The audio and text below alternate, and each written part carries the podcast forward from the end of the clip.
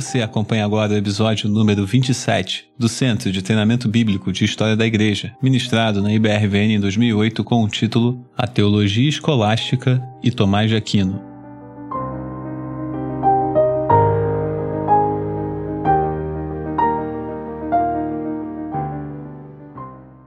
Teologia Escolástica e Tomás de Aquino. Aí uma pergunta para vocês aí, famosa pergunta: quantos anjos podem dançar na ponta de uma agulha? Não sabemos se essa pergunta realmente foi tratada pelos teólogos escolásticos, mas poderia bem perfeitamente ser, porque o escolasticismo ele tem essa característica de propor perguntas assim às vezes meio absurdas. Vamos tentar entender um pouco o que é a teologia escolástica. Teologia escolástica nada mais é do que a forma como a teologia era feita na Idade Média. Era uma técnica, uma maneira de se fazer teologia. Não foi sempre assim, isso aí foi uma invenção da Idade Média, fazer teologia dessa maneira. A teologia escolástica ela sempre se preocupa em ligar o seu estudo a uma filosofia. Então sempre há uma ligação forte da teologia com a filosofia. Historicamente, a filosofia grega mais próxima do cristianismo era a filosofia de Platão porque ela era mais mística, ela tinha elementos mais assim próximos, vamos dizer assim, do cristianismo. Já um outro filósofo era bastante desconhecido no início da igreja, ninguém conhecia, na verdade ele acabou sendo conhecido muito por meio dos intelectuais muçulmanos, que tinham absorvido ele antes, que era o Aristóteles. E o Aristóteles aos poucos foi ganhando importância e ele acabou então dando a principal base filosófica para a teologia nesse período. E ele é, então, importante para a teologia escolástica, a filosofia aristotélica. É, para muita gente isso é muito estranho, porque Aristóteles nada tem a ver com a fé cristã. Ele tem uma série de pensamentos que é, não condizem com a fé cristã. Ele enfatizava, por exemplo, a eternidade do mundo, a mortalidade da alma, e ele não gostava nem um pouco da ideia de providência. Entretanto, os teólogos acharam que a filosofia dele dava uma base para você sistematizar a teologia. Base essa que a Bíblia não dá, porque a Bíblia não trata de sistematização da teologia. A Bíblia não é sistemática, nós sabemos disso. Ela não é dividida em capítulos por assunto, por subassunto. Não, é, todos os conceitos estão misturados. E eles tinham essa preocupação com sistematização da teologia. Inclusive, já falamos várias vezes aqui, até a gente estava comentando sobre o livro O Nome da Rosa, e tem um filme, né? A gente estava falando que o filme, de repente, não é muito adequado para se assistir, por cenas ali que não são adequadas para cristãos, é um filme bastante antigo, mas a história do livro, principalmente, gira em torno de um monge que trabalhava o tempo inteiro para tentar se ver livre do segundo livro de Aristóteles. Era um livro que ele queria dar fim, ele queria que desaparecesse do meio da igreja. Então é interessante ali é, toda a ideia do Humberto Eco, lá o autor do livro Nome da Rosa, de ter esse, esse monge trabalhando para tentar impedir o, a filosofia aristotélica de invadir a teologia. Mas realmente ela invadiu e toda a teologia escolástica ela é baseada na filosofia do Aristóteles. E ela tem uma metodologia própria, que é mais fácil da gente entender, que é o método dialético. Vejam bem, gente, Aristóteles, ele é muito mais científico do que o Platão. Para Aristóteles, ele tem que enxergar mais as coisas, tem que pôr a mão. As coisas têm que ser mais fato. O Platão é mais místico. E isso foi importante não só para a teologia, mas foi importante para o surgimento das universidades. No início, todo o estudo de qualquer assunto, ele era muito pessoal. O indivíduo sempre estava envolvido naquilo que ele estudava. Com a filosofia aristotélica, começa começa a haver um desprendimento. Eu não tenho nada a ver com o que eu estou estudando. Eu estou estudando os fatos. Eu, a minha pessoa, não interfere em nada. Eu só vou analisar os fatos como eles são. Isso até hoje é verdade nas universidades. As universidades surgiram dentro da teologia escolar. Esse é o tempo em que surgem as universidades. Exatamente nessa época. Não é à toa que você pega uma tese de doutorado e é aquela chatice. Ninguém consegue ler. De tão chato que é. Por quê? Porque é uma coisa morta, sem vida. Não há envolvimento nenhum da pessoa. Isso vem lá do Aristóteles. Isso vem do escolasticismo, certo? É, a origem toda está aqui. A origem é, por incrível que pareça, é a teologia. Teologia de um determinado período. O método nessa época era o método dialético. Como é que é? Não é difícil de entender, não. Método dialético. Todos os trabalhos científicos naquele tempo, todos os trabalhos teológicos tinham que ser feitos por esse método. Ele é simples, não de fazer, ele é simples de entender. Você propõe uma pergunta por isso nós, até nós começamos ali com uma pergunta, então sempre o tema começa com uma pergunta, e aí são colocadas duas respostas contraditórias, dois argumentos, um a favor, outro contra, ou numa direção, o outro na outra direção. E aí são alistadas opiniões de expoentes, de autoridades, para cada um dos pontos. Então, por exemplo, você podia escrever, usando o método dialético, você podia escrever começando com a seguinte pergunta: O mundo é eterno? E aí, para dizer que o mundo é eterno, você pega Aristóteles. Para dizer que o mundo não é eterno, você pega a Bíblia. E aí você alista todas as opiniões a favor de Aristóteles e todas as opiniões a favor de, da Bíblia. E aí você faz uma conclusão. Era assim que todos os trabalhos eram feitos nessa época. Se você fosse um aluno de uma universidade, se esperava que você fizesse o teu trabalho lá da tua faculdade, tinha que ser feito nesse modelo, usando esse método dialético. Vamos falar de alguns teólogos escolástico. Primeiro, Anselmo. Anselmo foi bispo da Cantuária, na Inglaterra, mas ele era italiano. E o Anselmo, ele tem umas contribuições bem importantes na teologia, tá? Esse sujeito aí é importante para a teologia. Ele escreveu um livro chamado Proslogium, Nesse proslogium ele começa por essa ideia, creio para poder entender. Então eu, eu parto da fé. Primeiro eu creio, porque eu, eu, creio nas verdades da palavra ou nas verdades da igreja e dali para frente eu uso a razão para entender melhor aquelas verdades. Jamais para questioná-las, mas para aprofundá-las, certo? Ele é o criador, ele é criador não, porque já existiam essas ideias, mas ele é o primeiro a apresentar com mais clareza os argumentos cosmológicos da existência de Deus. Sempre partem da criatura para o criador. Então, um exemplo, não é difícil de entender, não. São vários argumentos. Tomás de Aquino depois vai fazer isso de novo, com mais capacidade, porque o Tomás de Aquino realmente é um expoente. É um grande, é, um, é o maior da teologia escolástica, por isso que a gente está citando ele ali separado. Então, Tomás de Aquino, ele é posterior ao Anselmo, bem posterior, ele faz isso de novo. Mas o Anselmo, por exemplo, colocou, só para vocês terem uma ideia de como que a coisa funciona, o argumento cosmológico é assim. Por exemplo, você vê que olhando para as criaturas e o, o, olhando para a criação, você vê que existe uma certa ordem, uma certa certa organização, parece que há um certo projeto de como as coisas são colocadas, certo? Aí o argumento é o seguinte, se há um projeto, há um projetista, e o projetista é Deus. Um outro argumento é o argumento da causa e consequência. Todas as coisas têm uma causa. Tudo, tudo que acontece ou tudo que existe teve uma causa. E o que veio antes disso também teve uma causa. Então, deve haver uma causa inicial. Você vai, né, de causa em causa até chegar numa causa inicial. Essa causa inicial é Deus. Então, esse tipo de argumento, esse tipo de raciocínio, o Anselmo fez nesse proslogium e um outro livro importantíssimo do Anselmo, que tem doutrinas que a gente crê hoje, é, que foram, que são importantes, é um livro chamado Cur Deus Homo, por Deus homo, que significa é, por que o Deus homem. Por que o Deus homem? E aí ele trata da expiação, ele trata do porquê de Cristo ser Deus e homem ao mesmo tempo. Qual a necessidade disso? E lá ele então estabelece toda a doutrina de que a morte de Cristo é substitutiva em nosso lugar para pagar uma dívida para com Deus, uma dívida de pecado que nós temos para com Deus. Gente, havia muitos outros pensamentos nessa época. Um comum era acreditar na expiação como um pagamento de uma dívida para Satanás. Então você pagava para Satanás. Esse era um outro pensamento da época. E o Anselmo não, Anselmo estabeleceu que não, é uma dívida para com Deus. Só que tem um problema. O homem então precisa pagar porque ele é o devedor e ele é o pecador. Só que só Deus é santo, puro, sem pecado e é infinito. A dívida é infinita porque foi feita contra um Deus infinito. O pecado foi contra um Deus infinito. Então, o que acontece? O homem tem obrigação, mas não tem habilidade. Deus tem habilidade, mas não tem obrigação. Então, precisava haver a figura do Deus homem, que fosse ao mesmo tempo Deus e ao mesmo tempo homem, o único capaz de pagar a dívida. Porque daí nele está a obrigação e nele está a habilidade, certo? É mais ou menos isso, né? Claro que é muito mais elaborado, aqui eu estou dando um resuminho para você. Mas o Anselmo sempre é, creio, para poder entender. No, num outro lugar, na França, que isso aqui é na Inglaterra, na França, em Paris, um sujeito chamado Abelardo, uma figura única também na história da igreja, um indivíduo enigmático, um indivíduo brilhante, um sujeito que era um superastro, simplesmente um superastro no seu tempo. Conhece todo mundo conhecia Pedro Abelardo. O Abelardo ele era considerado o debatedor invencível. Ele vencia qualquer pessoa em qualquer assunto num debate. Hoje para nós isso aí, isso aí é uma coisa assim que não apela muito, né? Na época ele era simplesmente uma super estrela, esse Pedro Abelardo. Vinha gente de todos os lugares para ver o Abelardo em ação. Esse Abelardo, a história dele Talvez alguns conheçam.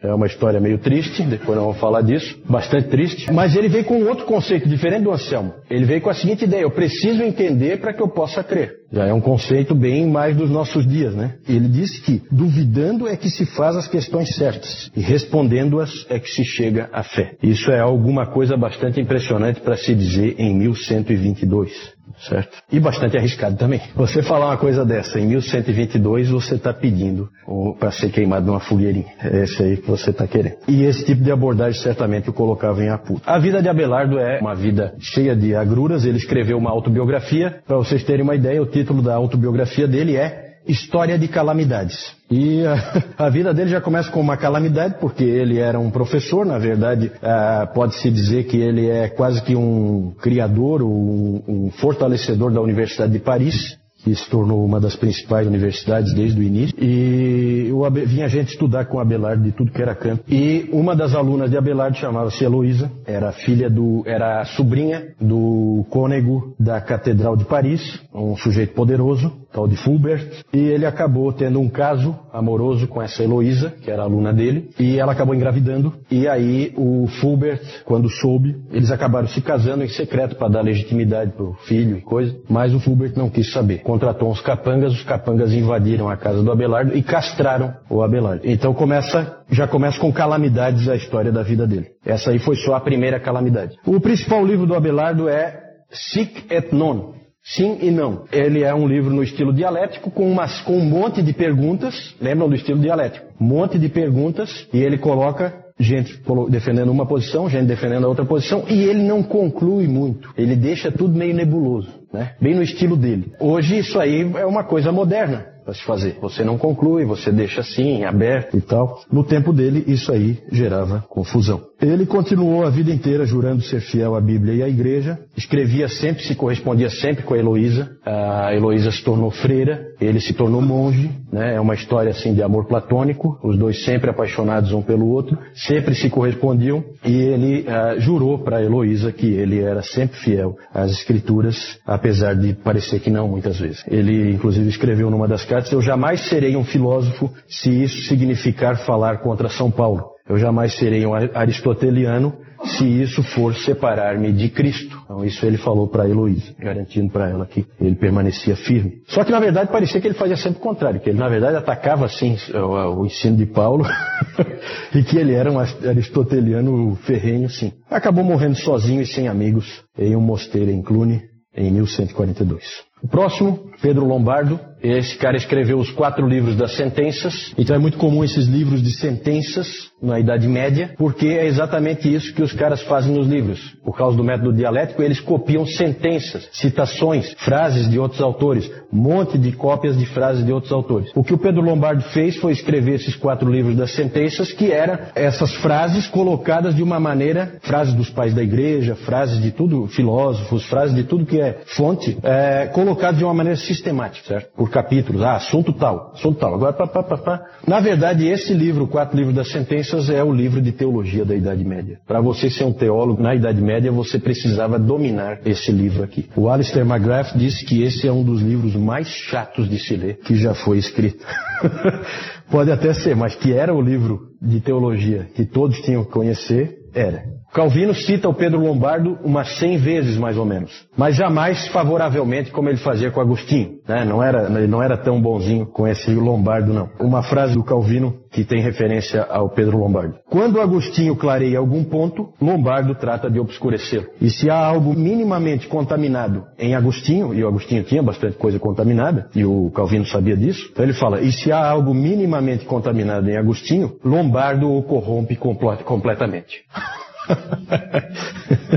então não é muito amigável, né, a maneira como ele coloca. Vamos falar do próximo. Tomás de Aquino. Vejam que ele é posterior, né? Ele vem bem depois, mas ele é o grande expoente da teologia escolástica e, sem sombra de dúvida, o principal teólogo católico romano de todos os tempos. Ainda hoje é. Quando nós falamos sobre os séculos de destaque de cada um dos grandes ramos do cristianismo, nós falamos que o século IV é o século principal para a Igreja Ortodoxa Oriental. Nós falamos que para o protestantismo é o século XVI. E nós falamos que para o catolicismo romano é o século XIII. Não por causa do século em si, mas por causa de quem viveu nele, certo? Tomás de Aquino. Quando menino, ele era apelidado pelos colegas de o boi mudo, o boi mudo. Porque ele era um menino muito. Sabe como é que é gurizada no colégio, né? Então eles não, não perdoam. Né? E aí ele parece que ele era muito grande e ele era sempre quieto, nunca falava nada nessa época. Então ele era o boi mudo. Hoje ele é conhecido como Doctor Angélicos, título que ele recebeu na Igreja Católica, o principal teólogo do catolicismo. O principal livro dele é esse aí, Summa Theologiae, que quer dizer sumário da teologia, certo? Então é um resumo, sumário aí, um resumo,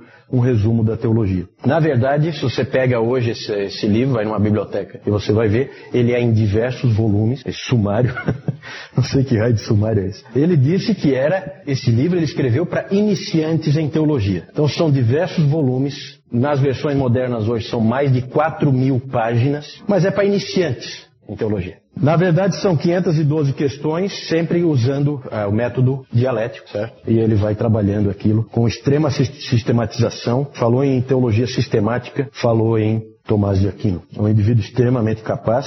Essa aí é a grande obra dele. Ele completou essa obra em 1272. Quem lê a Suma vê um exemplo de teologia escolástica. Ela é totalmente impessoal e monótona, certo? Porque é assim o estilo, né? Lembra lá da tese de doutorado? É aquela chatice ali. Depois, quando a gente vai ver Lutero e Calvino, é completamente diferente. Você lê um Lutero, aquilo é uma coisa viva, chega a pulsar na tua mão. É totalmente diferente. É uma quebra com essa teologia aí. É a vida ali. Isso aqui não tem vida nenhuma. É uma coisa morta. Então a teologia escolástica sempre tem essa característica de uma coisa meio morta. O Lutero dizia que só a experiência faz o teólogo. Para ele, você tem que viver para ser teólogo. Agora vamos falar do Lutero. Estamos chegando, né? O Lutero alegava que a teologia de Tomás de Aquino era desprovida de vida. Ele admirava a vida cristã do Tomás. Não gostava da teologia, mas admirava o homem Tomás de Aquino. Lutero conta. Lutero era professor, né? Você tem que lembrar disso. Ele era professor. Então, os alunos dele, ele contava que o, toda vez que o Tomás de Aquino era elogiado, e ele era sempre elogiado, porque ele era simplesmente um gênio, ele fazia o sinal da cruz debaixo da batina por causa do pecado do orgulho. Lutero sempre contava essa história. E ele contou mais de,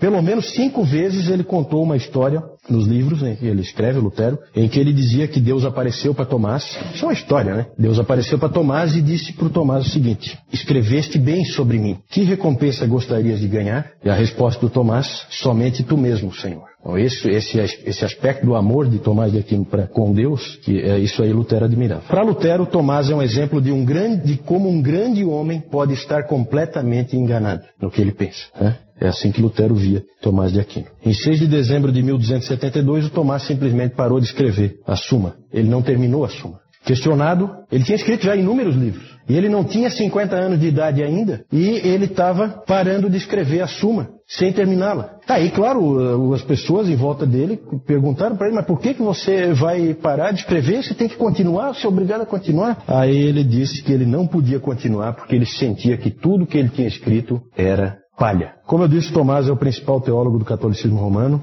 e é admirado também por alguns protestantes, como John Gerstner, como R.C. Sproul. Eles admiram também o Tomás de Aquino, apesar de evidentemente não concordar com ele em tudo. Lutero admirava ele, como já falei, como cristão, mas não como teólogo, e o Calvino praticamente ignorou Tomás. O Francis Schaeffer atacou, fez duras críticas ao pensamento de Tomás de Aquino. O que dizer do escolasticismo? O que, que tem de bom? Trouxe coisas boas e coisas ruins, como sempre. O que, que, tem de bom? Bom é a centralidade que ele deu à teologia. Nessa época, uma universidade, certamente, ela teria o departamento de teologia bem no centro da universidade. Todos os outros departamentos são secundários, são de segunda linha. Principal é a teologia. A teologia é a coisa mais importante que existe. Isso o escolasticismo enfatizou bem. O que que isso fez? Fez com que os maiores gênios que havia naquele tempo, todos eles fossem teólogos, certo? Levou eles para teologia. Isso, evidentemente, impulsionou a teologia. O problema é que a teologia se distanciou das pessoas. O professor Calhoun diz que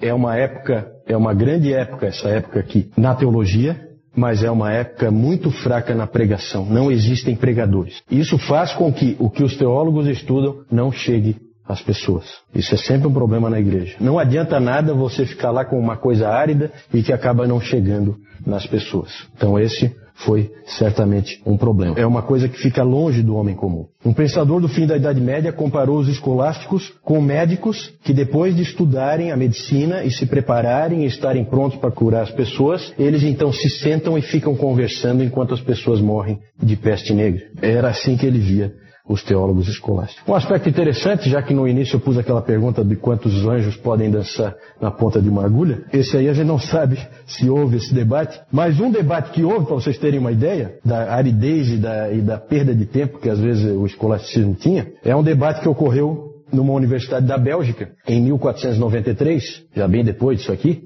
em que a pergunta, método dialético, sempre começa com uma pergunta, a pergunta era a seguinte: quatro orações de cinco minutos em quatro dias consecutivos tem mais chance ou menos chance de ser respondido do que uma oração de 20 minutos. Isso gerou um debate longo, certo? Entre grandes teólogos ali daquela universidade tentando responder essa pergunta tão relevante, importante, né? Por isso que aquela pergunta do início dos anjos dançando no, na ponta da agulha não é tão impossível de ter sido debatida nesse tempo.